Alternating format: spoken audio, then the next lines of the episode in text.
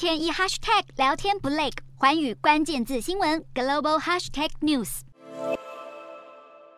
G20 财务部长们在印尼巴厘岛举行为期两天的会议，十六号正式落幕。期间，各国财长在全球粮食安全的问题上达成了强烈的共识。不仅如此，目前全球面临的危机，财长们通通都有进行对话。财长们在许多议题上都取得强烈共识，但是会后竟然无法发布联合声明，为什么呢？原来各国财长们对于俄罗斯入侵乌克兰态度出现分歧。俄罗斯被指控在乌克兰犯下战争罪，莫斯科当局当然是立刻跳出来否认。